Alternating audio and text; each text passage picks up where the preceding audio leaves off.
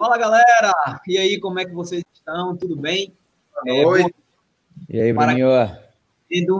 Né? E bom dia, boa tarde, boa noite para quem está nos ouvindo através do podcast Resenha de Corrida. Né? Estamos em todas as plataformas de podcast, então você escolhe a sua plataforma preferida e escuta a melhor resenha do Brasil. Já vou começar dizendo o seguinte, ó, a galera que está chegando agora, inclusive a Akira, de Wolfsburg, na Alemanha, está aqui conectado. O cara virou fã de carteirinha. Muito obrigado, velho. Ultimamente você tem batido ponto aí e, e, valeu a moral que você tem dado a gente.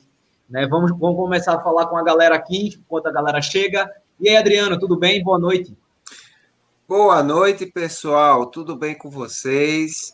Hoje a gente tem uma live de novo muito especial com esse cara aí que é um cara super legal, gente boa toda a vida e que entende pra caramba do que a gente vai conversar. Quem agora, depois de pandemia, não tá com medo de voltar às atividades e se machucar? E chegar aí com muita sede ao pote e, e o negócio dar errado.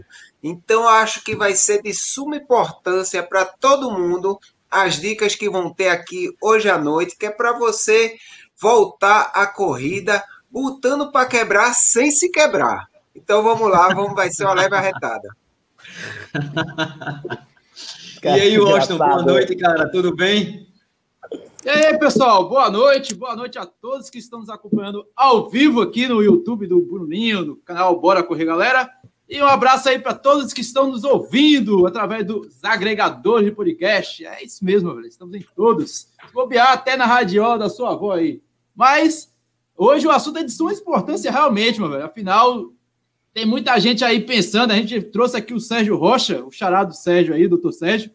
O cara querendo correr 365 dias. Já teve exemplos aqui comigo que eu falei com o CH, que é o pupilo aí do doutor Corrida, que correu tá na meta dos 400. Então, tem muita gente que está sonhando com isso, e mais 365 dias é um mundo, meu velho, é um universo. E como é que a gente vai poder fazer isso para não se machucar nesses 365 dias? Como? Vamos conversar sobre isso hoje. É demais. Nossa, boa. E agora a gente vai falar com ele, né, dando as boas-vindas. É, a gente já tinha feito, acho que, dois vídeos, né, né, né Sérgio, pro, aqui para o canal, para o Bora, falando sobre máscara. Né? Foi naquela época da, da pandemia, bem no, acho que, terceiro ou quarto mês de inicial, pandemia. Inicial, né? Da pandemia foi. Inicial. inicial. E foi muito bacana porque Sérgio trouxe muito conhecimento para a gente. Né? Sérgio, seja bem-vindo, primeira vez no Resenha de Corrida. Ô, galera, poxa, parabéns pelo trabalho de vocês. Realmente vocês têm feito um trabalho muito legal, dá para acompanhar, né? Vim acompanhando aí o crescimento de vocês, do engajamento da galera. E isso é fruto de trabalho sério, fruto de trabalho bem feito. É, parabéns e muito obrigado aí pelo prestígio de ser convidado mais uma vez para bater esse papo com vocês, poder somar um pouquinho na, na qualidade de vida dos corredores, né? E nos joelhos dos corredores também, né? Vamos falar assim. boa, boa.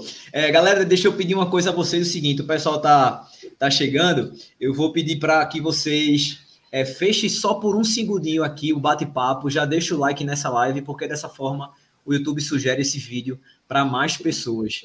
Tá? A galera dizendo que está chegando e tal. Daqui a pouco a gente manda um abraço para todo mundo do, do chat. É, Sérgio, a gente costuma fazer uma pergunta bem padrão, a primeira, né? Ah. Quem é Sérgio Maurício? Caraca, olha só, aí. Difícil, né, cara? Pô, supetão assim é sacanagem. Cara, eu sou um cara simples, um cara que me divirto com muito pouco é, e que a vida me levou a trabalhar com o meu esporte. Eu, quando eu estava fazendo faculdade, de, quando eu estava fazendo residência em ortopedia, eu já corria bastante, já corria maratona, já praticava triatlo. E nessa época eu comecei a fazer uma pós-graduação em medicina do esporte, medicina do esporte e exercício, para quem não sabe, é, o médico do esporte ele é como se fosse um clínico do atleta. Durante a, os dois anos de curso de medicina do esporte, a gente estuda cardiologia do exercício, pneumologia do exercício, endocrinologia, prescrição de treino, é, nutrição, ortopedia. Então, o médico do esporte é um médico que tem uma visão um pouco mais global a, do, do atleta. Eu fiz essa pós-graduação na época, que eu queria ter um entendimento melhor meu, não só dos meus pacientes. Era, a coisa era até mais voltada para mim, é, porque na época eu cursava ortopedia. Acaba que na medicina do esporte acontece que poucas pessoas acabam cursando como médico do esporte é, propriamente dito. Normalmente a pessoa é cardiologista e também tem uma veia da medicina do esporte. Ele é pneumologista e tem uma veia do esporte. No meu caso, eu sou ortopedista. Então, no meu consultório, eu tenho aquela, aquela levada de entender. É, pô, uma pessoa chegou ali no trem, da, da, tá começando a correr um pouco mais. Falo, cara, você já fez uma avaliação cardiológica? Já fez um exame de sangue? Eu prescrevo tudo, mando para algum colega, mas normalmente ele me procura muito por um motivo ortopédico. E isso veio, cara, é, da união. Hoje eu trabalho muito com corrida de rua, trabalho na maratona, escrevo proativo.com há uns 10 anos, é, por conta da minha paixão pela corrida. A coisa começou muito embrionária, cara. Era um tempo em que não se falava muito sobre lesões de corrida. Tinha eu, mais dois no Brasil. Então, isso foi um conceito muito interessante, porque a intenção sempre foi, cara, de ajudar de ajudar a galera. Eu, eu lia textos técnicos na época da pós-graduação e eu traduzia. Você ter, na época era o Orkut ainda e nem tinha Facebook. Eu traduzia esse texto assim para um linguajar coloquial e jogava para o Orkut para minha rede de amigos que 50% ali é um praticante de esporte. Então, assim que começou, cara. E uh, hoje o meu maior prazer é a corrida, é, é, é o que eu mais gosto de fazer né, quando eu não estou trabalhando e tomar meu vinho, né, cara? Também gosto muito. é, cara, o vídeo que você fez sobre esse assunto foi bem interessante, né? Então, por isso que a gente levantou essa, essa questão, né? É, como não ter lesões na corrida. Eu acho que é o sonho, obviamente, de todo mundo e todo corredor, de todo praticante de algum esporte, é, poder praticar o seu esporte, independente do nível de intensidade e de frequência, e não ter lesão. Né? Então a galera já perguntou aqui. Abertas perguntas, sim, já podem mandar. Inclusive, antes da gente começar, meu treinador Jeff já começou a tirar uma, uma resenha aqui comigo. É, ajude a panturrilha de Bruninho, Sérgio. Falou intervalado e a panturrilha dele começa a doer. Ó, que safado.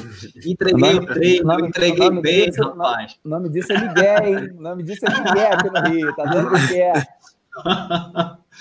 Aí, Lidiane, para terminar de lascar, colocou: quando o seu treinador está assistindo a live, a gente tem que pensar em cada palavra. Jeff, é... boa noite, viu? Pode dormir então. Brincadeira. É, amigo, é o seguinte: como não ter lesões na corrida? Cara, é, isso não existe. Para a gente começar assim, a pessoa é, dificilmente ela não vai ter lesões. Existe um grupo muito pequeno de pessoas, eu conheço uns dois, três atletas assim, é, um dos grandes amigos meus que corre muito comigo, Vitor. Cara, em 15 anos que eu conheço ele, ele teve duas lesões. Isso é fora da curva e completamente excepcional. Mas a gente tem algumas estratégias para que a gente minimize essas lesões. Eu acho que a gente tem que abordar aqui dois pontos importantes. Quais são as estratégias da gente minimizar a ocorrência de lesões? E a segunda é como que a gente torna essas lesões, quando eventuais, não serem um problema no nosso treinamento, na nossa prova, não comprometer a nossa qualidade da corrida. Em relação ao primeiro tema, em relação a gente diminuir a incidência de lesão, a gente sabe que toda vez que a gente pisa no chão, na hora que o nosso pé aterrissa, o nosso tendão de Aquiles ele vai ter uma alongadinha, o nosso tendão patelar ele vai dar uma tracionada também, a nossa musculatura ela precisa fazer uma frenagem, o nosso osso vai levar uma pancada e vai precisar regenerar esse tecido que foi lesionado. Seja o tendão que machucou um pouquinho, o músculo, o osso, todos esses tecidos eles vão precisar ser regenerados. Toda vez que a gente lesiona, quando a gente está gerando um condicionamento físico, a gente gera um, uma estrutura um pouco mais resistente. Se o dano que a gente provoca aquele tecido é um dano muito grande, provavelmente na próxima sessão de treinamento você ainda não está recuperado daquela, daquela lesão que você fez. Quando a gente faz um treino numa dose adequada, a gente tem tempo hábil de recuperar daquele, daqueles microtraumas ali musculares, ósseos, para que a gente já possa implementar uma nova sessão de treino. É, o que, que eu quero dizer com isso? Não adianta uma pessoa, e o mais comum, isso é super comum, gente, A pessoa que cria gosto pela corrida, mais de 90% das pessoas, elas começam sozinhas. Elas não começam com orientação de quanto elas vão correr. E aí começa a, as pessoas que criam mais gosto e as pessoas mais destemidas, elas passam a correr três vezes na semana, cinco quilômetros. Na semana seguinte, eles passaram, por exemplo, em vez de cinco, correu sete na, na, na em vez de fazer dois treinos de cinco e no final de semana mais cinco, fazem dois de sete e um de dez no final de semana. Ou seja, Eita, pessoa... já dá para correr uma meia. É, exato. E aí, se a gente parar para pensar, essa pessoa estava correndo 15 quilômetros por semana. Aumentar de 5 para 7 não é grande coisa. Mas se a gente parar para pensar, 5, 7, é, é, deu 9 quilômetros a mais. Ele corria 15, mais 9, ou seja, mais do que 50% de aumento do volume semanal dele. Uh, os estudos recomendam que esse aumento seja de até 10% por semana. Claro que, eventualmente, isso foge um pouquinho à regra, uma pessoa que está voltando de lesão, uma pessoa que já tem um condicionamento físico. Mas se a gente pensar em 10% a mais, o cara que corria 15 quilômetros, é ele botar um quilômetro e meio a mais num treino de final de semana. É muito pouco. Então, a primeira dica que eu dou para a turma é que procure é, deixar o corpo se adaptar a essas cargas da corrida. Uma maneira muito inteligente é procurar um treinador de corrida, que é um cara que tem uma expertise disso e vai fazer a sua progressão de forma mais lenta, preservando mais as suas, seus ossos, cartilagens, tendões e músculos. Outra, outra característica que, eu, que isso é muito prático é o cuidado com onde você corre. É, muitas pessoas começam a correr, elas começam a correr ali no calçadão, na pedra portuguesa, naquela calçada de concreto, na beira-mar, etc. Né? É, e essas, esses terrenos, eles são muito rígidos. Eles têm um potencial elástico muito baixo, eles deformam muito pouco.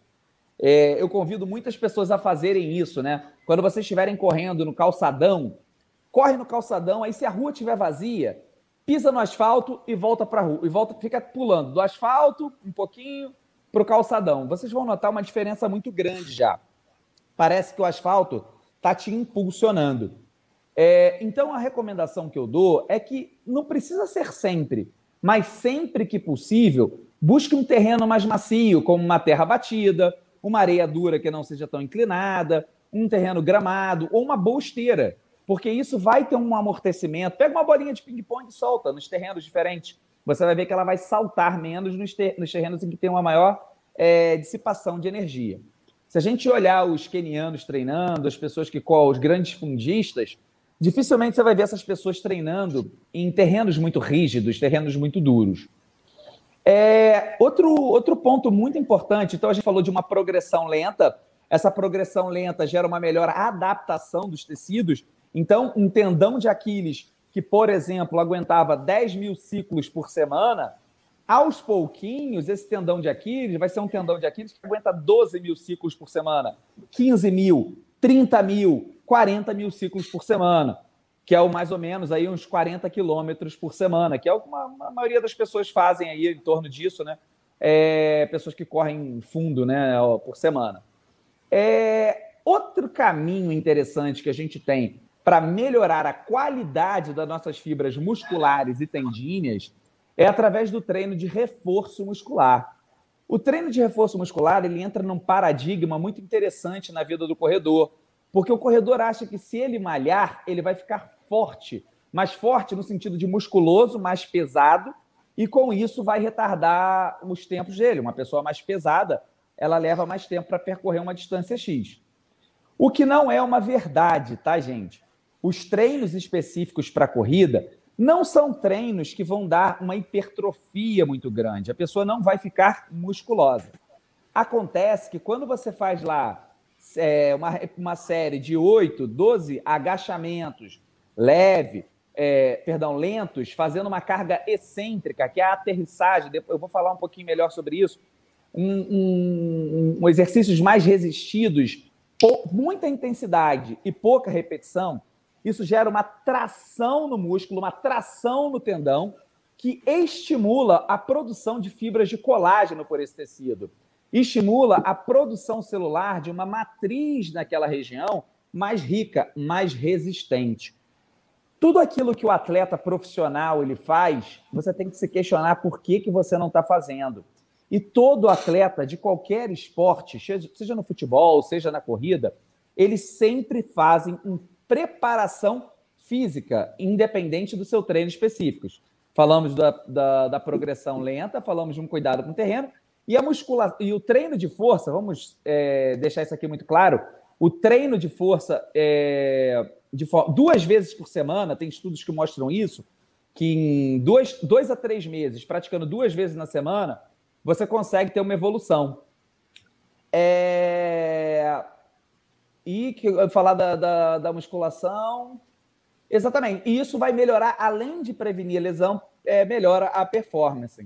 O Jeter está fazendo uma, uma pergunta aqui. É, é pela tua experiência aí. clínica, maioria das dores ortopédicas na corrida tem relação fortes com crenças limitantes? Crenças limitantes. Pô, tu me pegou aí, cara. É, eu acho Esse assim, negócio espiritual, né? É, crença aí. Eu não, olha só, eu não discuto religião aqui. Tô brincando. Religião não é política, tô brincando, já. Eu acho que tem muita coisa assim. É, é, eu acho que a grande questão ali é que tem muita, tem muito aprendizado de orelhada, né? É, a gente aprende muita coisa ouvindo, e é uma coisa muito interessante. A gente aprende muitas coisas vindas dos nossos pais. A gente aprende muitas coisas de pessoas que a gente admira. Então, se a gente encontra um corredor na rua, que é um cara que a gente se espelhou em, naquela pessoa quando a gente começou a correr, se aquela pessoa fala uma coisa para a gente, a gente pega, a gente entende aquilo ali como um fato que foi importante para aquela pessoa. Se ela foi importante para a pessoa chegar àquele lugar, provavelmente vai ser para você. Só que nesse momento, a gente acaba tendo uma, uma divergência que às vezes a ciência ela andou. E aí, eventualmente, um, um, uma pessoa que seja um corredor, que seja de outra profissão, não é uma, uma pessoa da área da saúde, ela falou uma coisa para você que era uma verdade, talvez, na década de 2000, na década dos anos 90, isso pode ter mudado. Então, é, é legal você estar tá com um treinador de corrida, um fisioterapeuta desportivo, um médico do esporte, porque tem congressos, tem temas de atualização, hoje em dia webinars, é, é, como a gente está fazendo essa reunião aqui, tem reuniões ortopédicas nesse sentido, em que a gente discute o que tem de mais novo na ciência, o que tem de mais novo na literatura, para que a gente aplique isso nas pessoas. Por exemplo, quer ver um paradigma super, super comum? Tênis. A relação de tênis com lesão ela é muito pobre. A gente não consegue encontrar na ciência a, é, estudos que provem que o tênis é motivo de gerar lesão. Apesar de toda dor que a gente tem, a, o primeiro culpado é o tênis. Fala, pô, será que foi esse tênis que me machucou? Isso não é uma verdade. A gente sabe que quando você compra um tênis, gente, o principal quesito que vocês devem buscar é conforto. Colocou aquele tênis no pé, tá confortável, é porque esse vai ser o tênis é, preferencial para você. Vale, vale, lembrar né, que quando a gente fala de etíopes e quenianos, a gente está falando de países muito pobres, muito pobres. E eles correm com tênis que tem. O tênis que é, tiver. Por falar em tênis que tem esse exemplo, eu não sei se você viu um vídeo que viralizou de um, eu não lembro se é keniano, né? Mas parecia ser um keniano com é, isso. Você chegou, você viu esse esse tênis é, como estava nesse vídeo, ou seja, de fato corre com quem tem, às vezes nem tem tênis para, para treinar, né? E ou o tênis super desgastado, mas o pessoal tá lá dando o seu máximo, velho, e tendo resultado, né? Exatamente. Se você vir, essa galera treina em estrada de chão. Então, Isso. cara, não tem é, é um baita amortecedor, tá? É, então, assim, o tênis, ele não é um, um fator de risco tão grande para lesão. Agora, muitos, muitas das pessoas que já correm há muitos anos, eu não sei se vocês já tiveram essa experiência, é, eu já tive, de calçar um tênis, Saí uma vez para correr, eu falei, cara, esse tênis tá esquisito. Aí dava um tempo do tênis, saía de novo, cara, esse tênis está esquisito. Cara, três, quatro vezes aí ele começava a doer, porque ele não me dava conforto. Não era um tênis, independente de pisada pronada, espinada, neutra.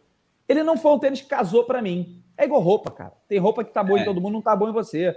sabe? Um quadril diferente. Você parar para pensar, ah, o, por exemplo, uma marca X que faz um tênis para pisada pronada lá na Índia, na China, né? Uma marcas importantes aí, ASICS, enfim, é, Bisuno, todas essas, essas marcas. Cara, como é que um tênis produzido em uma cidade, ele pode ser na mesma máquina, ele pode ser bom para você, para o cara, para o alemão de dois metros, para o japonês de 1,60m, com uma, uma genética completamente diferente, para um sul-africano, para um americano, para um mexicano, ou seja, é, morfologias, composições corporais completamente diferentes. Então, essa não é uma preocupação muito grande da gente na medicina esportiva hoje em dia. Agora, falando em amortecedor, gente, não existe amortecedor melhor que músculo e tendão. Não tem. Não tem. Esse aí é o amortecedor que você tem que treinar. Boa. Fortalecer bastante. Né? É. Treinar, tudinho, fortalecer a região inferior, tudo. É, se você observar, é, vocês é, certamente. Vocês, vocês têm quantos anos de idade aí, vocês? Eu tenho 40. Da velha, hein, Bruninho? Eu tenho 18. 43. Todo mundo aqui experimentou isso, que foi o seguinte, que foi a modificação que a gente viu muito grande no tipo de fortalecimento muscular. Reparem que todo tempo eu, eu me forcei aqui algumas vezes a não falar musculação, a falar fortalecimento muscular. Porque a, a pessoa ela pode fazer na musculação, mas ela também pode buscar o trabalho de reforço muscular dela no Pilates, num treinamento funcional, em um yoga, enfim, um, um circuitinho na praia. Números é. Exato. E aí, o que, que a gente tem que buscar? A gente tem que pensar que o que diferencia uma caminhada para uma corrida, a caminhada é uma atividade de baixo impacto. A caminhada, você está com os dois pés ou com um pé sempre tocando o chão. Nunca tem uma fase de voo. Você sempre tem um pé ou dois pés tocando o chão.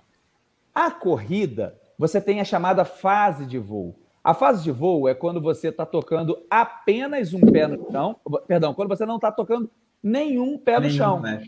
Então a corrida você tem ou um ou nenhum pé no chão. E no momento que você tem nenhum pé no chão, você tem o um momento da aterrissagem. E essa aterrissagem é um momento em que seus músculos estão contraindo, mas mesmo com os músculos contraindo, eles estão alongando. Então, por exemplo, a sua coxa, ela, você está fazendo força de chute, mas ela está alongando. Isso é o que a gente chama de força excêntrica. A força concêntrica, só para vocês entenderem um pouquinho melhor, é, é quando você está fazendo uma contração muscular e você está gerando o um movimento naquele mesmo sentido. Um exemplo muito fácil para vocês entenderem é o exemplo do bíceps, quando você está segurando uma, uma sacola com seu braço dobrado a 90 graus. Se você puxa a sacola para cima, você está fazendo uma força concêntrica. O músculo está contraindo no sentido do movimento. Mas se você desce essa sacola devagarzinho, o seu músculo está contraindo e mesmo assim ele está alongando. Gente, essa contração é a contração mais forte para os tendões e para os músculos. Então, Bruninho, que tá, anda com dor na panturrilha, a panturrilha anda gritando, você precisa melhorar o trabalho de fortalecimento muscular excêntrico. Qual é uma dica para você? Sobe nos dois pés e desce com um só freando devagar, porque você vai estar tá trabalhando a sua musculatura da panturrilha no momento da aterrissagem. Uma dica ainda, para o momento da propulsão, explode na subida e desce contando três segundos.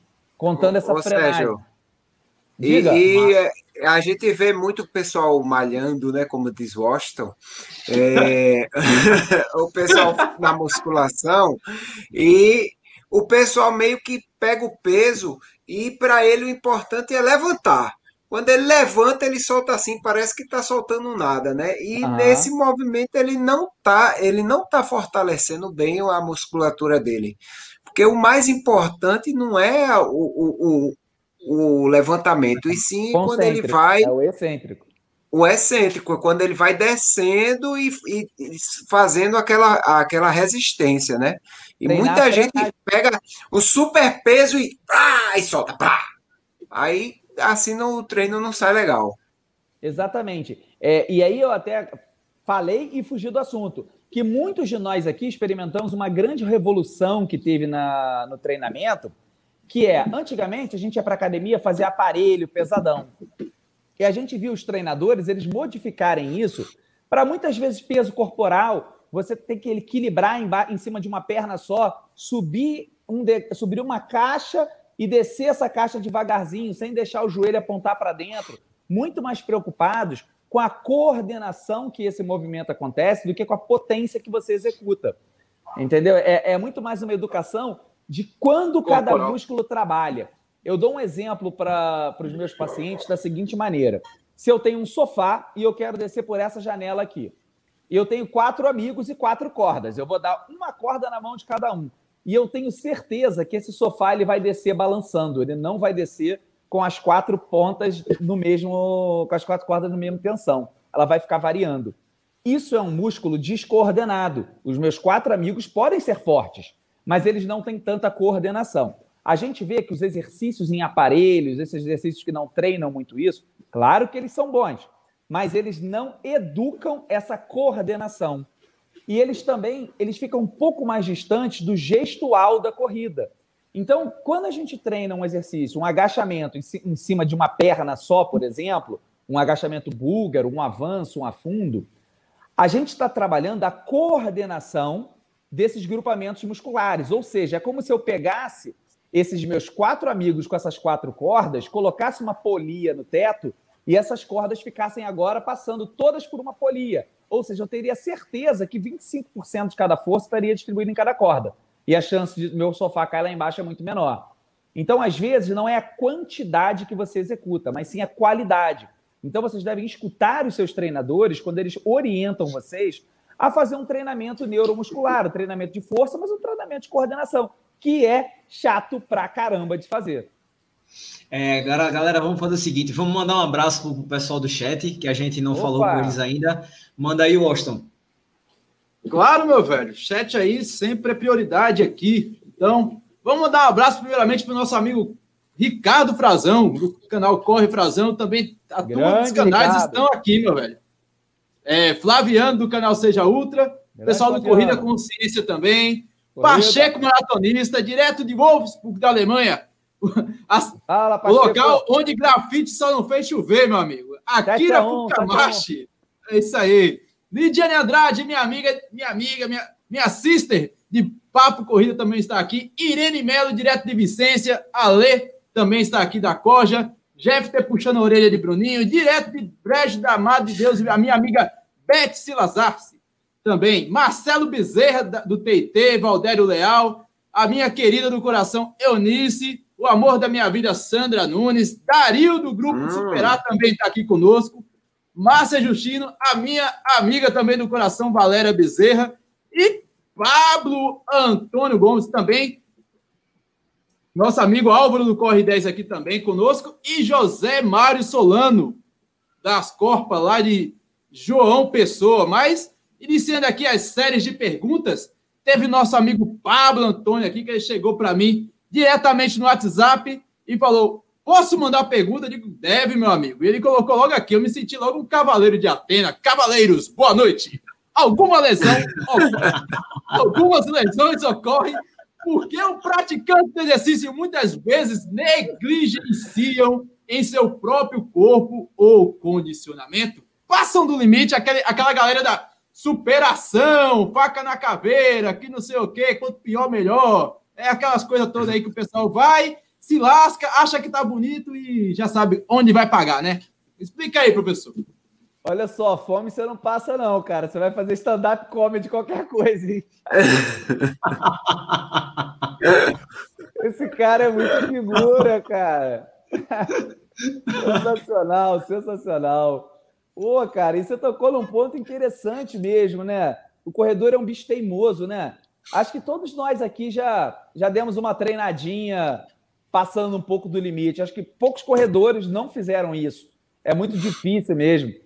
Cara, essa pergunta tem, uma, tem um tom muito legal, é, porque desde já vale a gente falar que existem algumas dicas para as pessoas é, nesse momento. A dor, ela não é uma coisa ruim. Porra, parece até como assim, Sérgio? Dor não é ruim. Dor é um sinal, dor é um alerta. Normalmente a dor vem antes de um problema. É ou não é verdade? A dor ela vem é. ali te anunciando que vai dar é. pau. Cabe a gente ouvir esse sinal ou não, né? E a dor é um sinal de microlesão, um sinal de alerta.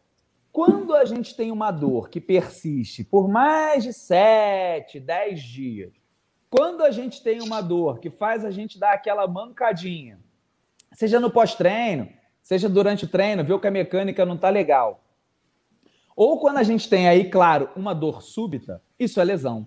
Então, aquele cara que já está com uma dor no calcanhar direito, depois de sete dias, depois de três treinos consecutivos, cara, ele está se enganando. Ele está querendo não parar de treinar. E, com medo, né? Que nem sempre a gente pode falar disso, nem sempre precisa parar de treinar. E essa pessoa está se enganando, porque o corpo dela está falando, cara, você desequilibrou uma balança. Nosso corpo tem uma balança muito bacana chamada capacidade e demanda. Capacidade é quanto você aguenta, demanda é quanto você usa. Então, se você quebrar essa balança de capacidade e demanda, tendo mais demanda do que capacidade, do que quanto você aguenta, a balança ela começa a pesar para o outro lado. Então, a dica que eu dou para a galera é essa: 7 a 10 dias com a mesma dor, dor que te faz mancar durante o treino ou após o treino, e aquela dor mais intensa, é claro que você está lesionado. Quando a gente pensa em lesão, e aí a gente tem que parar de se enganar, achar que é só uma, uma dor de treino, que a dor de treino ela melhora, né? Dois, três dias depois. É, a gente tem duas estratégias. A gente tem estratégia que é continuar treinando porque a nossa prova está chegando. E a gente não quer, ignora isso, não vai nem no médico, nem no fisioterapeuta, não quer nem saber, vai fazer o treino com dor mesmo. Em vez, vamos pegar, vamos pegar uma coisa meio numérica para a gente colocar exemplos mais, mais palpáveis. Vamos supor que o tendão de Aquiles ele tem 100 fibras, você lesionou duas. Você continuou treinando para sua prova, ao final desse ciclo, você tem 20 fibras rompidas em vez de duas fibras rompidas. Ah, mas como que eu consigo mexer nisso? Muito simples. A pessoa que está machucada e ela procura cedo, ela tem poucas fibras lesionadas, ela tem um processo inflamatório pequeno. Então, na maioria esmagadora das lesões da corrida, o que nós, médicos do esporte, é aí que eu acho importante que as pessoas procurem o um médico do esporte, o um médico de esportista que seja, pode não ser médico do esporte, mas é um cara ligado ao exercício. Ele não, dificilmente ele vai pedir para você parar de correr. Ele vai pedir para você parar de correr se realmente algo que fizer muito mal à sua saúde. O que, que a gente costuma fazer? Pô, ligo lá para o seu treinador e falo: Ó, oh, cara, ele está treinando quatro vezes por semana, tem um intervalado, tem um fartlek, tem um treino longo no final de semana, dando um total aí de 50 quilômetros por semana. Olha só, ligo para o treinador: vem cá, você acha que dá para ele, em vez de quatro vezes na semana, ele correr três vezes na semana, a gente não fazer treino de tiro e diminuir o longo dele, em vez de 50 quilômetros por semana, ele corre 30? Consigo sim. Nessas duas semanas, a gente faz uma fisioterapia, eventualmente a gente faz uma medicação. E aí, essa pessoa não perdeu o condicionamento, porque durante duas a três semanas ela se manteve treinando, tratou a lesão em movimento, e aí depois ela voltou e fez a prova dela. Ou seja, muito mais inteligente essa estratégia. Essa é a estratégia que os clubes de futebol usam, que os atletas de alta performance usam. É, mas isso é privilégio de quem procura cedo. Isso é um privilégio de quem procura cedo. E o corredor é um bicho teimoso. É, Sérgio, é, aproveitando aqui ó, a pergunta de Rafael. Sérgio, tem uma condropatia importante após cirurgia de LCA já há nove anos. Tem alguma limitação nos agachamentos em relação a não fazer ou fazer com um ângulo menor? Muito interessante. É, quando a gente fala de agachamento, gente, o agachamento durante muitos anos ele foi mal visto. É, os professores de educação física que estão aí, que tem mais ou menos 40, 40 e poucos anos, vira e mexe, chegava lá uma prescrição recomendando que o paciente não fizesse mais agachamento, etc. E aí, é, muito mais a turma da fisioterapia é, estudou muito isso e identificaram que os, e os professores de educação física também que o agachamento ele tinha um grande problema, as pessoas jogavam muito o joelho para dentro. Então, começou a corrigir a qualidade do agachamento das pessoas.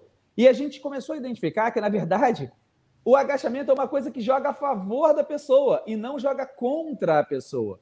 Então, o, o agachamento, ele é uma excelente atividade para quem tem condromalácia, para quem tem dor no joelho. Os agachamentos em uma perna só, claro que não vai começar por aí, tá? Primeiro vai, vai seguindo aos pouquinhos, procura um professor para que você seja bem orientado em relação a isso.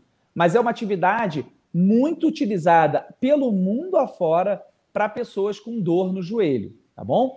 Em relação a essa questão de dobrar acima de 90 graus ou não, é, no que diz respeito à condromalácia, não é uma verdade absoluta. A gente sabe que a pessoa que agacha com qualidade, ela não precisa se preocupar muito com isso. Como você já teve uma lesão de cruzado anterior, e eu não sei se você tem uma lesão de menisco ou não, e aí vale para as pessoas que têm lesão de menisco, nós não gostamos muito que o agachamento ele seja feito além de 90 graus para pessoas com lesão de menisco. Por quê? Inúmeros estudos é, em cadáver, né, que a gente pega é, é, a análise biomecânica, pega um, um joelho, bota num robô, é diferente do que era feito lá atrás, e o robô ele vai fazendo, ele tem plataformas de medição de força e ele identifica que quando você faz uma flexão com carga acima de 90 graus, você aumenta muito a pressão na parte posterior do menisco interno. O menisco, lembra, gente? É o amortecedor do nosso joelho. Então, o, quando você tem uma lesão de cruzado, eventualmente você aumenta cruzado, ligamento cruzado anterior, tá, gente? Você aumenta a sobrecarga no seu menisco. Então, eu não gosto muito.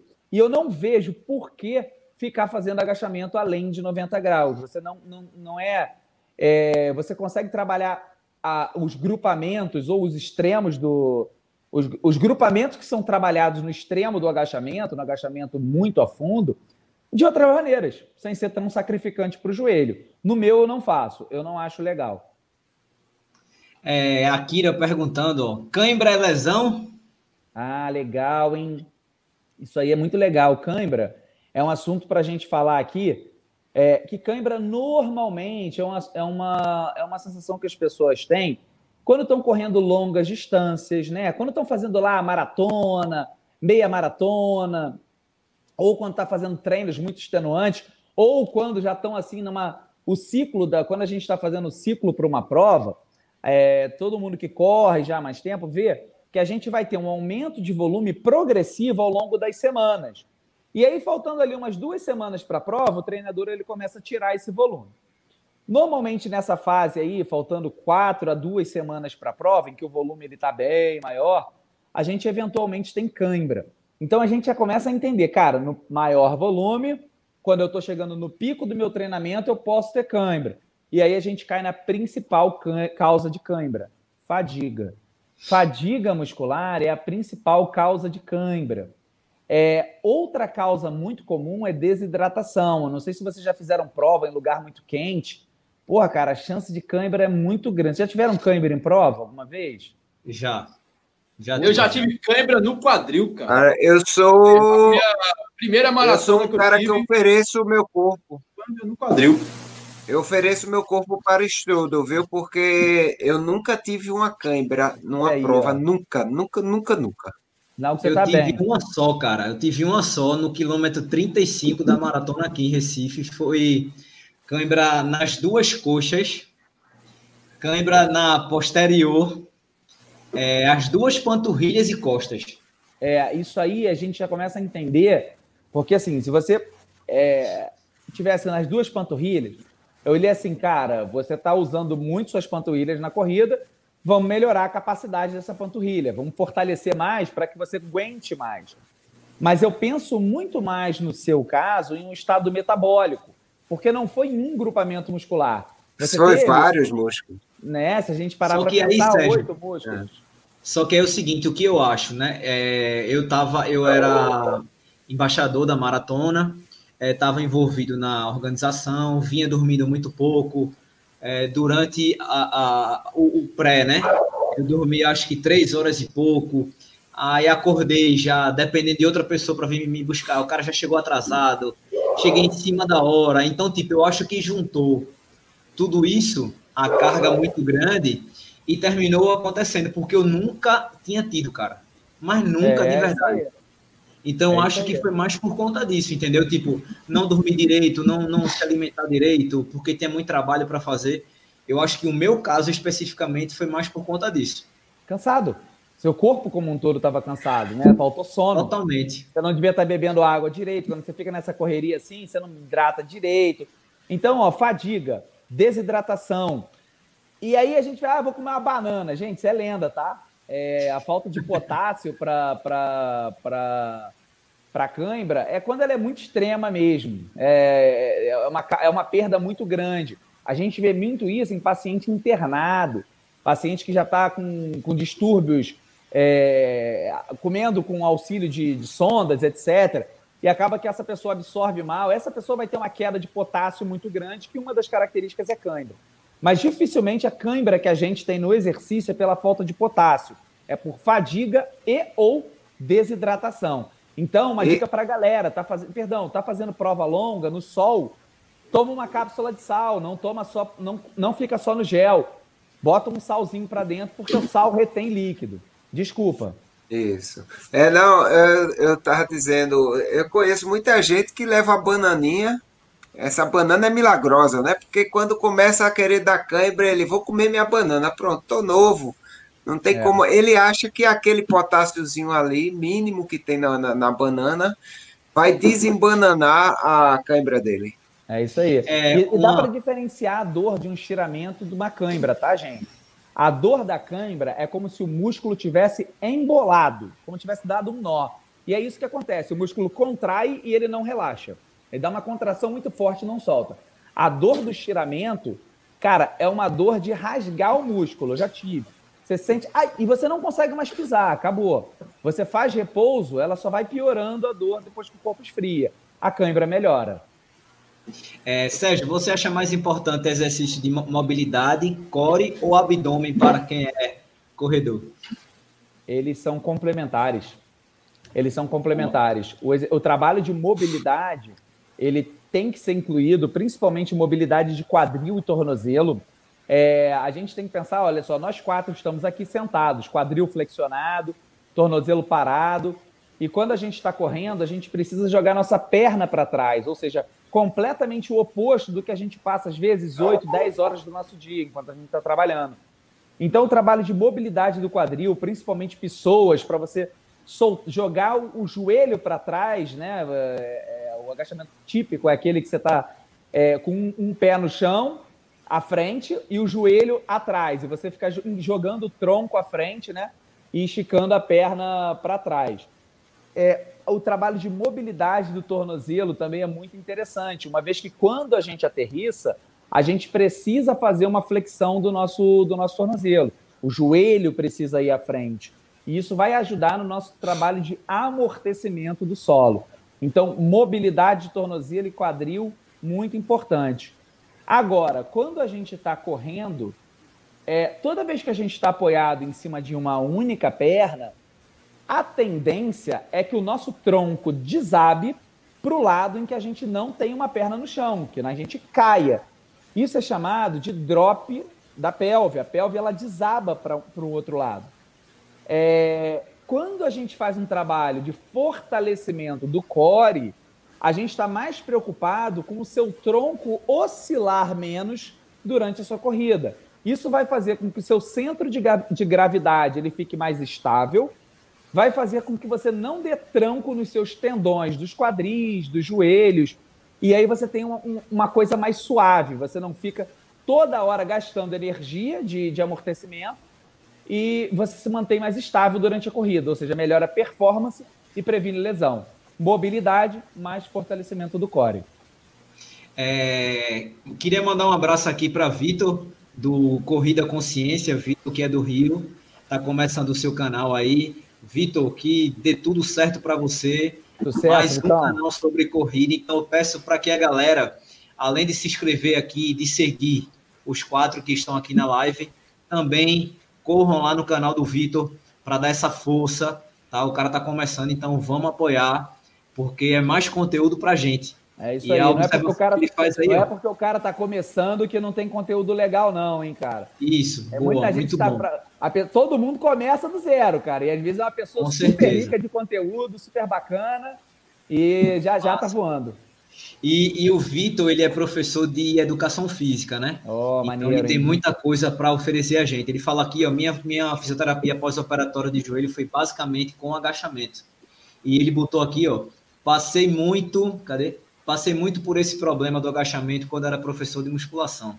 Cara, isso aí é... todos os professores vão lembrar disso. Cara, Solano botou uma coisa muito bacana aqui, ó, para você ver como o assunto rende. Bruninho, tem que marcar outra live que o assunto é muito interessante e um programa só não dá conta. É ah. porque algumas, algumas pessoas estão colocando aqui, é, Sérgio, que não te conheciam e que estão bem felizes com a, com a maneira que você explica, né? Esse cara aqui é, é um professor, é um vasto conhecedor de corrida, não é à toa que é médico do esporte da Maratona do Rio, a maior maratona da América Latina, né? Então, a galera que segue lá o, o, perfil da Maratona do Rio, com certeza já viu vários vídeos de Sérgio dando várias dicas, tá? A gente não tá acabando a live não, mas eu já vou pedir que quando acabar aqui, que vocês sigam o Sérgio, é, porque tem muito vídeo legal, cara. O, o cara é o, o, o rei do IGTV. Cada ah. vídeo melhor do que o outro. E é, além esse, do... ano, esse ano eu fiquei meio calado, esse ano eu, eu fui menos ativo, mas é verdade. E além do que, o cara é triatleta, então ele sabe de fato o que o corredor sente, né? O que o cara que está praticando o, o, esporte sente, né? Porque não, não é só teoria, é prática também. Tá? Deixa eu colocar mais uma, uma pergunta aí, aqui. cara, estar do outro lado, né? A gente vira e mexe, você, quando a gente vai no médico desportista, não necessariamente precisa ser um médico do esporte, mas o médico desportista, é, normalmente ele se coloca do seu lado. Por exemplo, eu tive ano passado, início do ano passado, paciente meu que me procurou com uma lesão. Cara, faltavam quatro semanas para maratona de Miami, tudo pago, hotel pago, passagem paga, o cara ia. Falei, cara, a questão é o que que a gente vai fazer para levá-lo até a sua maratona. Depois a gente conversa, sabe? Você vai correr tua maratona, mas depois você para que a gente trata isso aí como, como deve ser. Então a gente tem que, ter, tem que entender muito qual é o preço que essa pessoa quer. Tem paciente que fala: ah, não, essa prova aqui é uma prova na minha cidade, eu faço todo ano, eu não faço questão. Porra, então vamos dar um pit stopzão para você voltar logo, para você voltar mais rápido. É tudo um, uma conversa, sabe, com, com o paciente. O que, que a gente pode fazer de melhor? É... Eu fico muito feliz. Bruninho, esse ano foi um ano que eu tive foi. muito off, né? Porque, primeiro, que a gente ficou muita pandemia, no início eu fiz muito conteúdo sobre isso. E esse ano foi um ano que eu, eu sofri muito com lesão, né? Eu tô com uma facite plantar desde o início do ano passado, que virou uma tendinite dos fibulares, enfim, tive um, um quadro. Tá, tá, você, tem visto que eu tenho pedalado mais do que corrido. E quando Isso. eu não tô correndo, é, eu acabo não, não falando muito de corrida, acabo porque a maioria dos meus posts de corrida eles surgem durante a minha corrida. Eu tô correndo, eu falo, cara, as pessoas iam querer saber sobre isso. Aí eu chego em casa, cara, e já faço um vídeo na maior espontaneidade. E aí, como eu tô com essa, tô com essa lesão um tempão, que eu vou. A minha, meu caso é cirúrgico, né? A gente vai operar aí dentro de. No, na semana antes do carnaval, aí para poder embalar de novo nas corridas. Mas muitas vezes, como, eu, como foi o meu caso, eu não precisei parar. Eu mantive a minha corrida, eu consigo correr. Mas eu gosto de correr maratona. Eu gosto de correr longa distância. Se eu fosse um cara que me contentasse, ah, não, eu vou pedalar só, tá tranquilo, não precisaria mas eu gosto de correr de longa distância e eu sou um cara um pouco competitivo, sabe? Eu, eu, eu, eu, tenho lá os meus. A meia maratona eu tenho em 26, eu tenho um tempo bom de meia maratona. É, eu sempre gostei de correr forte. Hoje não dá mais, mas a, até cinco anos atrás eu gostava de correr bem forte, 5 km, pegava um podzinho, 10, mas não é mais a minha coisa. Mas a gente tem que entender isso, sabe? Qual, aonde esse cara quer chegar? O quanto a corrida é importante para ele? Eu fiz uma pesquisa no meu Instagram é, perguntando: você, o que é mais importante a corrida na sua vida? Para a sua cabeça ou para o seu corpo? Cara, 93% das pessoas responderam cabeça. Ou seja, é, a corrida ela vai muito além de um bem-estar, de emagrecimento, de um sorriso no rosto, cara, de, de um corpo bonito. Corrida é, é, é mente. Todo mundo que corre vicia, vicia, porque você começa a experimentar uma sensação de bondade ao longo do seu dia, de bem-estar ao longo do seu dia, que você não experimentava. Aí quando tem que tirar isso, você fica louco, desesperado, e é verdade. Eu costumo dizer que é o meu remédio da, da cabeça, a, Porra. a, a corrida. É o, é o Rivotril sem, sem tarja preta. Pô. Exatamente. Ó, como melhorar a dor no glúteo durante e depois da corrida? Ah, interessante. Uma dor, uma dor muito pontual durante a corrida e que fica doendo depois, eu não sei se isso é só dor muscular, não, hein, cara. Eu acho que pode ter alguma lesãozinha aí que precisa ser é, que precisa ser tratada. Agora a gente tem que entender. Eu faço muito esse questionamento com meus pacientes. Por que é o seu glúteo que está doendo? Por que, que não é a panturrilha? Por que, que não é a coxa? Por que, que não é o posterior? Por que, que é logo o glúteo? Provavelmente esse músculo está sendo sobrecarregado durante a sua corrida. Então eu poderia falar para você fazer uma liberação miofascial, fazer alguns alongamentos, como ficar fazendo um 4 né, com a perna e ficar fazendo o movimento de sentar, né? Acho que dá sentar com a perna cruzada, acho que dá para entender um alongamento que muita gente faz alongamentos para essa região, liberação miofascial, massagem. Mas eu, eu iria um pouco além e pensaria por que, que esse músculo seu está sofrendo a cada corrida que você dá. Provavelmente, ou ele está fraco, ou a sua mecânica de corrida está sobrecarregando essa região. Falei aqui de massagem, Bruninho, é, e demais aí. Cara, clube de futebol de atleta de 20 milhões 30 milhões tem massagista. Cara, não existe esporte no mundo que não tem massagista. Deem mais valor aos massoterapeutas da sua cidade. Vai lá, você vai fazer uma maratona, programa aí semanalmente para você ir na massagem, soltar, soltar os nódulos. Cara, isso faz uma diferença, ajuda muito, cara, ajuda muito no, na percepção. É, é o seguinte, é, Adriano, tem alguma. É, Washington, perdão, tem alguma pergunta em específico? Cara, eu gostaria sim de saber, afinal, é, ele falou muito bem aí que a gente deve procurar um médico do esporte. E quando o cara não tem esse, esse cascalho todo para procurar, pagar essas coisas, como é que ele, ele consegue identificar isso no, no famigerado plano de saúde, por exemplo. Esses planos de saúde safado que a gente tem por aí, é. que aí o cara vai. Eu mesmo já passei muito por isso. Eu, quando eu me machuquei na maratona das praias. O que, que você teve? Eu, eu, tive umas crises aí. Eu tive, eu tive lesão no trato iliotibial. Uhum. Aí eu fui para o plano de saúde e quem me atendeu foi um danado, um peruano, que disse que eu tinha que botar gelo. Eu disse, meu amigo, como é que eu vou botar gelo na bunda se eu estou trabalhando de 8 às 18. Aí ele, não, mas gelo resolve a sua lesão. Aquele sotaque bem, bem castelhano, meio portunhol tal. Esse rapaz, esse cara quer me ferrar.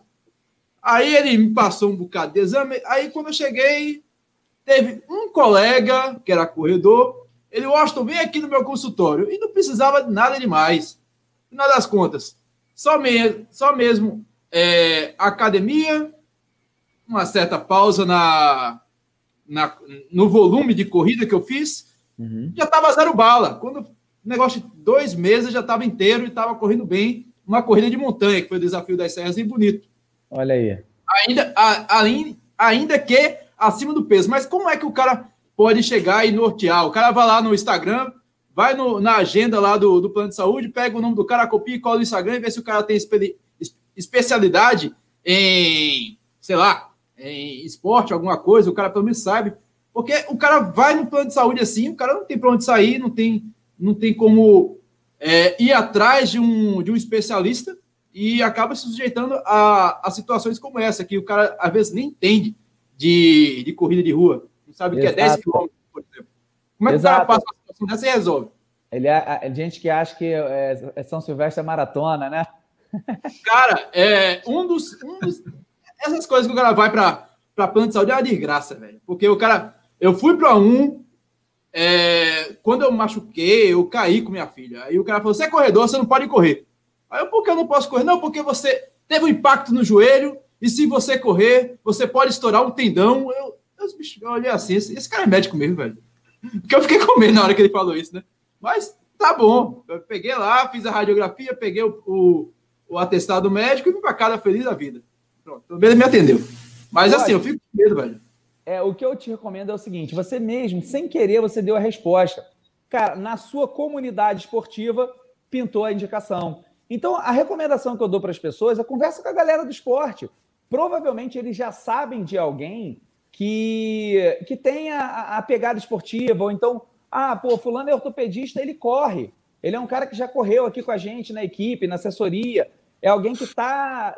Dificilmente um treinador de corrida ele não tem uma pessoa, um fisioterapeuta de confiança, um médico de confiança, para quem ele referencia os casos dele.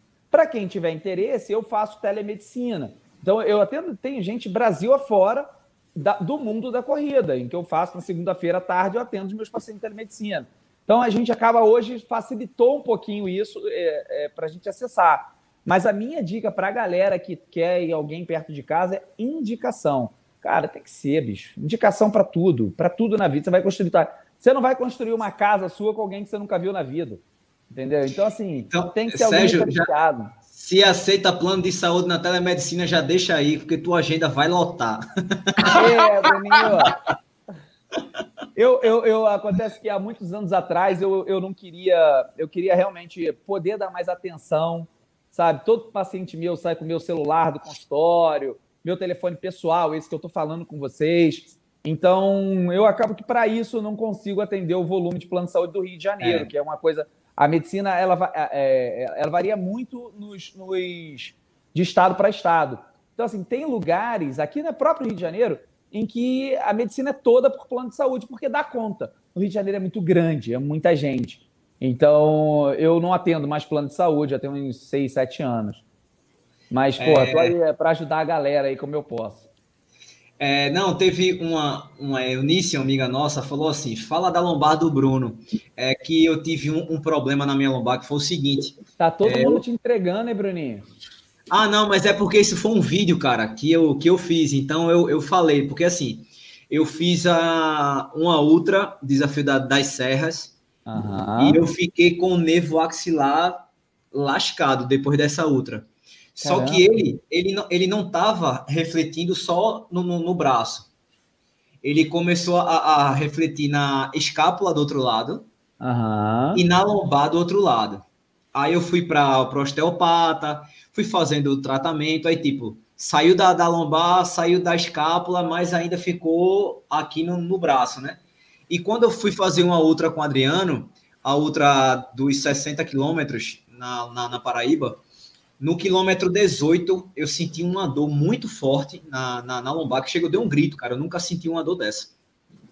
Eu, eu fiz assim, eu, ai, gritei de verdade. Aí eu, até um amigo meu tava comigo, falou, foi Meu irmão, porra, aí isso que foi assim, velho, é, a, minha, a, minha, a minha lombar toda porra, sei o que. Aí eu, aí eu tentei abaixar, só que eu não conseguia, porque eu travei, cara. Eu não, eu não conseguia fazer nada. Ah. Aí isso foi no quilômetro 18. Eu ainda consegui correr até o 34. No 34, é, a dor já estava subindo para as costas, então eu fiquei preocupado. Eu disse, parou, é. não dá, parei. E quando aí continuei logo em seguida indo para o osteopata, né? Pelo menos uma vez por semana ainda vou. Tá diminuindo, mas ainda não curou por completo. Porém, na academia, eu tenho feito exercício para o core, para lombar e tal, assim. É, quando a gente foi fazer a última maratona no final do ano, eu senti a lombar no 32.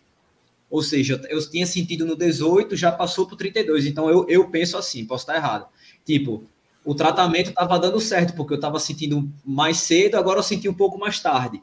Mas como era uma, uma, uma maratona comemorativa, para a gente, velho, a gente queria se encontrar, é, se encontrar com a família no final, porque a família estava esperando a gente. Os meninos até disseram que foi a maratona do Bora. Eu, a gente fez a maratona virtual de São Paulo e eu reuni 20 amigos e a gente fez essa maratona. Então, o intuito era de fato juntar todo mundo e comemorar com a família, né? Uhum. E foi isso que aconteceu, por isso que ela pediu para falar. E no vídeo eu falo, galera, a prova acabou para mim, eu senti uma dor muito forte na, na lombar, eu achei mais prudente parar, eu não vou continuar. E foi a primeira vez que eu tinha abandonado uma prova. Nunca tinha é acontecido ruim. isso comigo, né? Mas os exercícios na academia para lombar seguem. E eu espero que na minha próxima maratona aí, que a gente vai fazer no dia 28, eu e Adriano, de montanha, espero que dê tudo certo, que eu não sinta nada. Ah, tô na torcida de vocês, porra.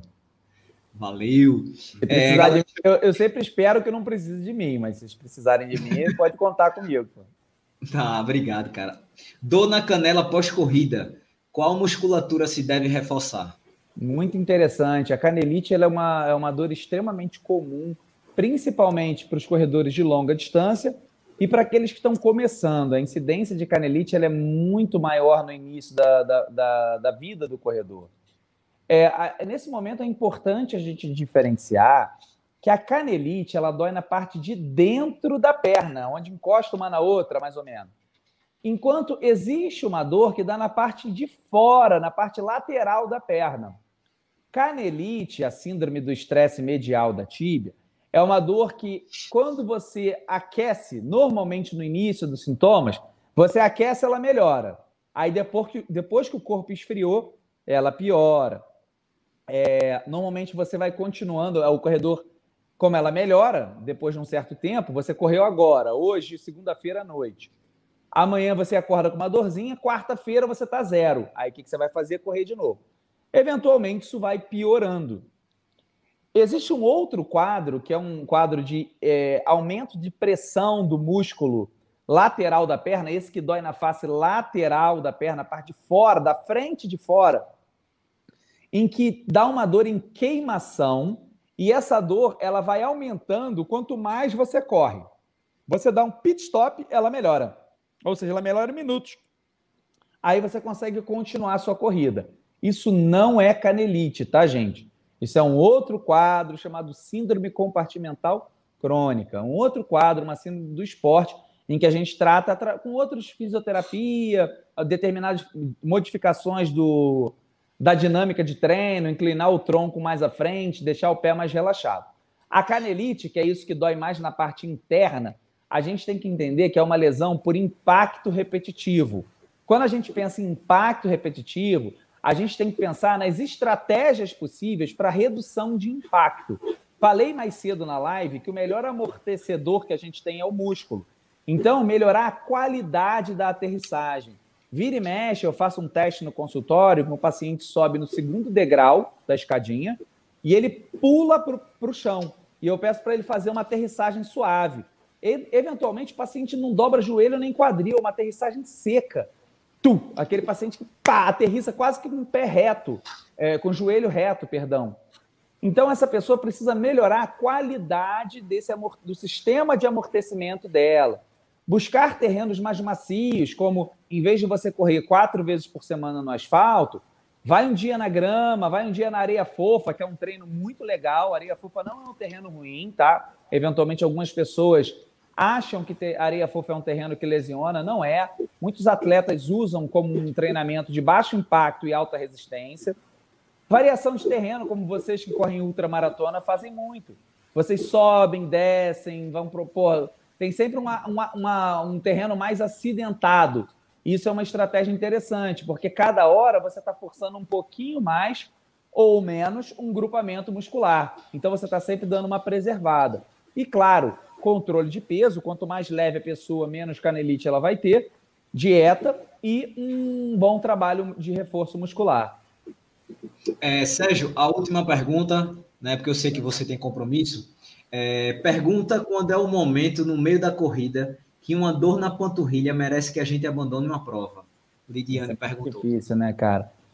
É muito difícil, porque normalmente a, a dor de um estiramento, ela. Cara, eu não sei se vocês já tiveram, já tive estiramento de panturrilha em prova. Você sabe que a prova acabou. É. Quando é lesão muscular, cara, você, você sente, aí você tenta dar uma corridinha e para cada passo que você dá, cara, dói mais. Parece que tem duas mãos, uma de cada lado, puxando o seu músculo e que ele vai rasgar. E é isso mesmo, o músculo ele vai rasgando cada vez mais que você força. Por isso que a gente pede que interrompa. Quando você está diante de um estiramento muscular, Lidiane, você não consegue terminar. Você vai andar e vai começar a doer para andar e a coisa vai ficar cada vez mais feia enquanto você não parar. Quando porventura é uma cãibra, você dá uma paradinha, ou seja, eu falei que cãibra, o principal fator de risco é fadiga ou desidratação. Você dá uma paradinha, a dor melhora. Ela melhora e você dá uma alongada, ela melhora mais ainda. Você hidrata, tá com gel e uma cápsula de sal para dentro. Normalmente, se você não for no mesmo ritmo, se você diminuir um pouquinho a sua velocidade, você consegue terminar a sua prova correndo. Então é muito essa percepção. Diante de um cenário como esse, para, avalia como é que está o seu quadro, calma, né? Porque quando você está correndo, o seu sangue está na perna, o seu sangue não está na cabeça. Falo muito isso para a turma, um exemplo prático. Tenta fazer uma conta simples de somar ou de multiplicar na chegada de uma corrida. Você não consegue, porque o seu sangue está na perna, não está na cabeça. Então, o seu raciocínio fica lento. Então, para, respira, pensa, entende ali um pouquinho da sua dor, não é nada sério, você vai conseguir seguir a, a, o seu, a sua prova. Engraçado, é, Sérgio, que tu falou de conta agora, e, e no vídeo, Adriano, lá de Bananeiras, é, eu falo assim, eu acho que foi o último take que a minha câmera gravou.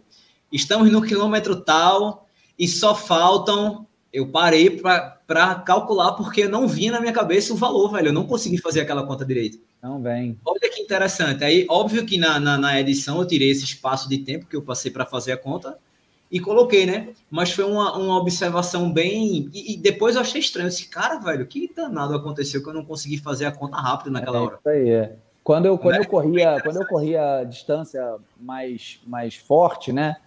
é, principalmente acima de 5, assim, né? 10, 15, eu escrevia no meu braço. Eu pegava uma canetinha que a gente usa para marcar é, paciente quando a gente está fazendo cirurgia, né? A caneta dermográfica que a gente chama, caneta de pele. E eu escrevia lá com quantos minutos eu preciso passar no quilômetro 4. Ficava escrito aqui no antebraço, assim. Aí eu ficava olhando se eu estava dentro do meu tempo para aquela quilometragem. Assim, ah, eu tinha que estar tá ali antes, de, antes disso. Se eu passei com uma folga de 20 segundos, eu já conseguia dar uma administrada no meu, no meu próximo segmento de 2, 3 ou 4 quilômetros que eu ia fazendo essa conta. Mas eu, eu, eu deixava anotado, cara, porque se fosse para fazer na hora, não ia rolar, não. É, galera, foi muito bacana. A gente teve uma verdadeira aula. Eu sei ah, que, que uma hora realmente é muito pouco, muito mas assim que Sérgio tiver um tempinho, eu já vou deixar convidado aqui para ele voltar. Né? O cara realmente é muito ocupado e agradeço profundamente por ter arrumado um tempinho para estar tá conversando com a gente, né, passando todo o seu conhecimento, que é muito vasto. E o que eu não sei se você lembra na, na, na live, eu tinha até dito que era muito didático a forma como você explicava lá naquele vídeo lá atrás. E a galera falou a mesma coisa aqui. Então, velho, queria te agradecer profundamente, porque isso que você faz, como você fez hoje, só tem a, a agradecer a gente, agradecer quem está aqui até essa hora, porque eu sei que tá todo mundo chegou ao trabalho, comeu, jantou nas, nas pressas ou não jantou para poder estar tá aqui, né? E fique à vontade para voltar a hora que você quiser, tá certo? Porque foi uma baita experiência hoje. É, eu Boa. vou colocar aqui, pessoal, o, o Insta de, de Sérgio, é Sérgio Maurício, só que o Maurício, o final, o O, não é um O, é um zero. É, tá? chegaram antes, chegaram antes de mim, fui segundo colocado. E o Não, cara também é, é, é, é, triatleta, né? É um, é um ortopedista também. É um ortopedista também. Então, ó, Sérgio ah, Maurício. É o zero. Coincidência, é. né, cara? Você é o cara mais coroa. Coincidência assim. danada. Verdade. É, é, eu que agradeço, então, cara. É eu que peço para que, oportunidade. Peço para que, que vocês sigam, né? Porque eu tenho certeza que vocês vão gostar, porque é muito vídeo bacana. É feito disso. O homem é o cara do IGTV. Cada vídeo melhor do que o outro, tá? É, vamos vamos é, fazer as considerações finais aqui. É, Sérgio, considerações finais, cara? Não, eu acho que é isso, galera. Eu acho que é, essas lições que a gente conversou aqui, escutem seus treinadores, busquem treinadores, é, se informem sobre corrida, se informem em lugares sérios sobre isso. É, não fiquem aprendendo de orelhada, sabe? Pô, chega, dá uma lida em alguns artigos. Normalmente essas revistas como a, a Runners, a ativo.com, né, que antigamente era O2, buscam fontes bacanas para de conteúdo. Então, se informa direitinho, conversa com a, com a é, com seu professor com o seu treinador, se tem algum médico de referência, algum fisioterapeuta de, de referência, estejam junto com essas pessoas. Não deixem de fazer um fortalecimento muscular, uma boa alimentação, descansar. A treinamento anda muito aliado a descanso. Você viu o seu exemplo aí, quando você não teve um descanso legal. E se divirtam, né? Vamos embora retomar esse processo de corrida aí de uma maneira mais segura. E, pô, eu fico muito honrado, cara. Valeu pra caramba. O bate-papo foi super divertido, apesar que eu só falei aqui, parece um talk show isso aqui. Mas um alto astral. Ah, tinha mais que falar mesmo. A galera aqui é... no astral legal pra caramba. Vocês, pô, super divertidos, super bacanas e sempre super receptivos aqui no espaço de vocês.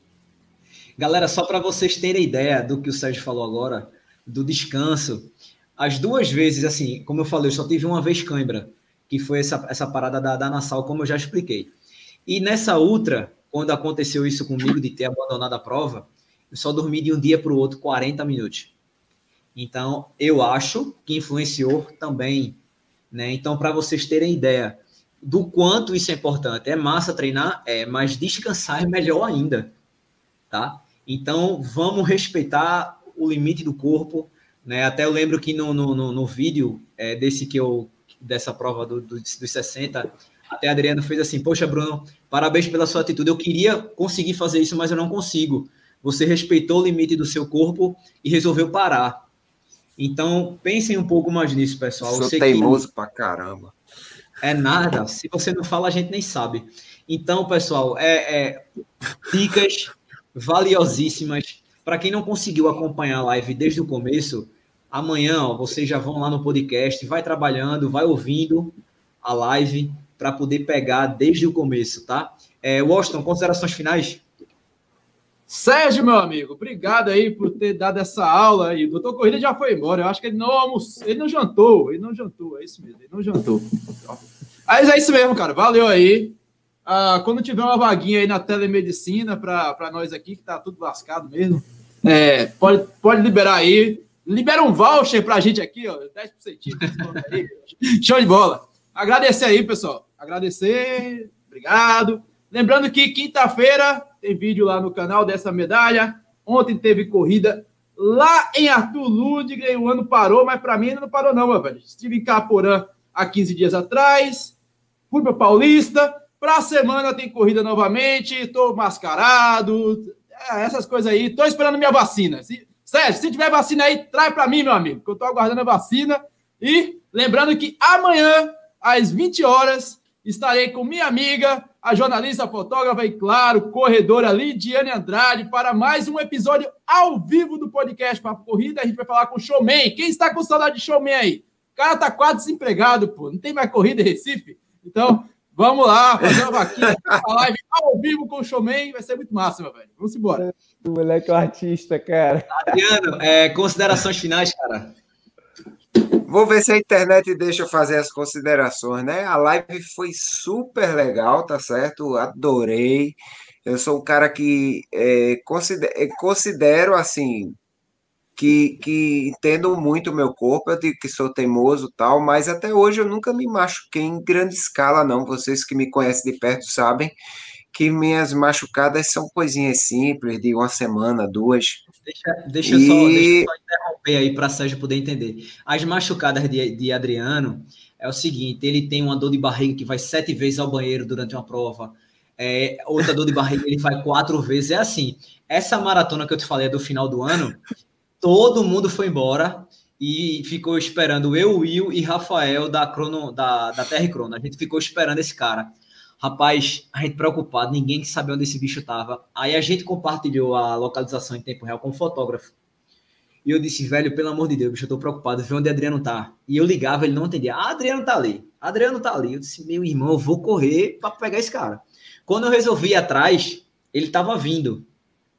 Rapaz, Adriano é branco. Eu sou branco, mas Adriano é muito branco. Ele chegou, que você não via o rosto. Ele não tava branco, ele tinha sumido, só viu o cabelo e a roupa. Amigo, Esse cara estava desfigurado. intestinal completo. Dava para fazer qualquer colonoscopia, o que fosse, meu amigo. Porque esvaziamento intestinal era total. É, mas faz parte, faz parte. Mas agora, é. Agora, o, o problema desse cara é o seguinte: ele, ele é low carb, eu também estou low carb, só que ele é, é já está, exceto adaptado, né? E ele pediu um bolo, uma torta de doce de leite low carb. Só que esse cidadão comeu a torta toda e foi correr no outro dia. É. Pediu, né, cara? Tu pediu, né, Lê? Faz parte, né, cara? Mas é tudo bem, vamos nessa. Mas é, é eu considero que, que, graças a Deus, mi, mi, minha, minha vida de lesões é uma história muito pequena que não dá nem para escrever um folhetim. Então, agradeço muito a presença aí, cara. Foi muito bom conversar contigo. E, assim, pedir aquelas pessoas, eu não sei quem aqui é, se tem pessoas aqui que estão no primeiro grupo aí da vacina, só mudando de assunto rapidinho, vão se vacinar. É, não caio na conversa mole dessa galera que vem espalhar fake news, que não sei o que, que vai virar jacaré, que não sei o que lá. Pelo amor de Deus, minha gente, vamos cumprir nossa missão como é, pessoas da sociedade. Não é só você que precisa de proteção, é o seu familiar, é o familiar do seu vizinho, é o familiar do cara do seu trabalho. Esse aí precisa de proteção e você tem que ajudar, e só ajuda tomando a vacina, fazendo imunidade assim completa com todo mundo, uma imunidade de rebanho realmente. Então, fica a dica aí para vocês. Não vão atrás da conversa desse pessoal que querem mais desinformar do que tudo na vida. Eu então, boa noite a todos e até a semana que vem. É, boa. É, próxima semana a live é no canal de quem? É meu, rapaz, no meu canal. No ainda canal? não tem convidado, ainda não tem convidado. Do, do garoto. Estou tentando, cara. Estou tentando trazer uma pessoa assim no gabarito de Sérgio Maurício. Vai ser complicado, mas ah, eu, eu, juro que eu juro que irei conseguir pelo menos chegar na unha do pé encravada dele. Vamos lá. fora Mas eu, eu, eu, gastei todos os dólares que eu tinha, tinha pego com o Adriano para poder trazer Sérgio Maurício aqui, que o bicho é pau, viu?